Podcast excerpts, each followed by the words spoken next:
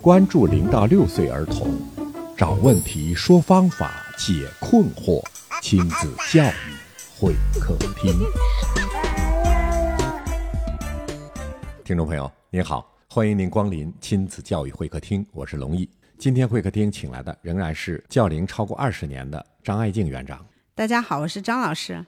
啊，张老师，今天我们聊什么？我们今天聊听觉吧。很多家长对听觉不太理解，认为哎，我家孩子的耳朵很好啊，那个叫听力。啊、很多孩子他听力明明是没有问题的，嗯，但是有一些家长就会发现他的孩子叫他的名字叫很多遍，要么就是不回应，要么就是叫很多遍之后才会转头看你一眼就。是听力没问题，但是听觉有问题。听觉上面是不是有点在屏蔽你？就是说起屏蔽来的话呢，家长也应该会有一点感受。比如说有一个人太啰嗦、太唠叨的时候，你是不是你又没法反驳他，你又没法逃开，你只好是装听不到，就是有意识去屏蔽。但是呢，对于孩子来说，他这种行为不一定是装，就是他信息进入大脑中，大脑直接把它过滤掉了，不处理。为什么呢？导致的情况就很多了。听觉上的屏蔽呢，有的看电视多的孩子，或者是电子产品使用多的孩子，会也会出现这个听觉的屏蔽。它屏蔽的是它周围的环境音，它把所有的这个听觉的注意力放在眼前的这个电子产品上面。看来电嗯子产品在某种程度上起了反作用。过早的使用电子产品，确实会导致一些行为的问题。呃，有的孩子就是你叫他很多遍，他置若罔闻，他不听嘛。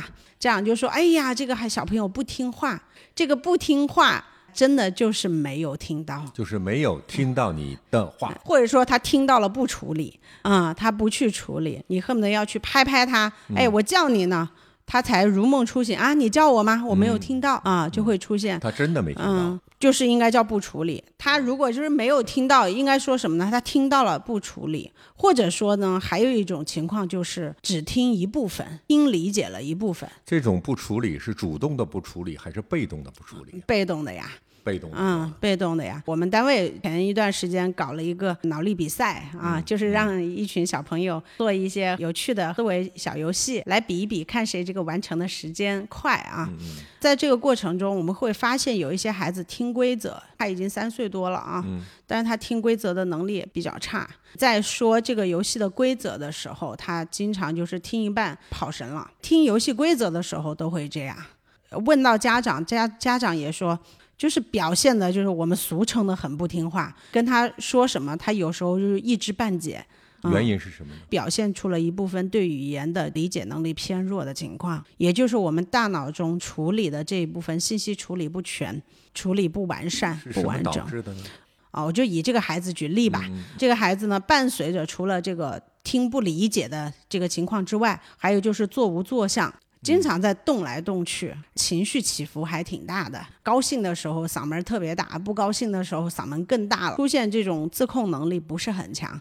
当然，大人可能也习惯了吧，都会用一种比他更剧烈的方式去对待他环境啊，就吸是收了，对，就是你，你声音大，我比你声音更大，我才压得住你，镇得住你。如果老师采用一种不同的方式，比如说老师不再说话，抱着他，但是很坚定、很坚坚决地看着他，不再说话，要么就是在小声地说：“你轻一点，小声一点，轻一点，小声一点。”慢慢的，这个孩子就能安静下来。我们这个时候就发现，反倒老师小声说话，眼睛看着他，把规则讲了一遍，他倒是听懂了。前后这个现象说明了什么？家庭教育的不当也可能导致感觉统合问题的发生。 这问题很严重嗯了。如果还没有发生这类的问题，那您要注意避免。对，像孩子在这个听觉发展的过程当中，如果我们发现这个孩子的语言理解能力没有那么强的话，更要注意给孩子的语言信息的摄取要特别的认真和专注，就是需要他用更多的专注力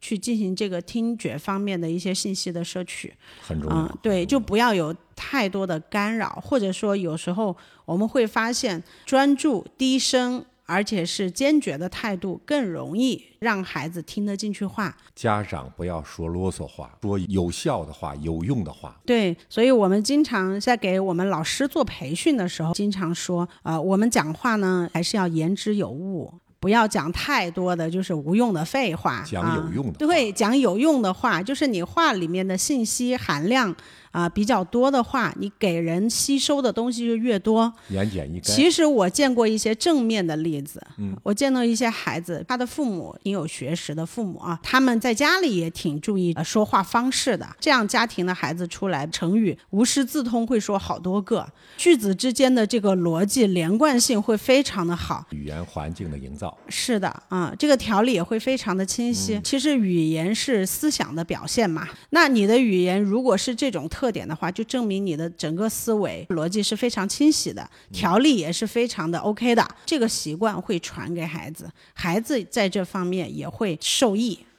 这也是让它形成正确的听觉的一个有效的方式。对，然后有控制、有节制的听觉呢，其实也是大脑神经中枢的一个成熟的标志。如果说混乱的语言越多，就表明神神经的这个调节功能没有那么好。家庭环境的养成对他的听觉是否正常至关重要。是的，对，在这里呢，就是也要提醒各位家长，如果是涉及到听觉、视觉这样的高级感觉的养成的话，那么我们一定要注意家庭教育的这个环境吧。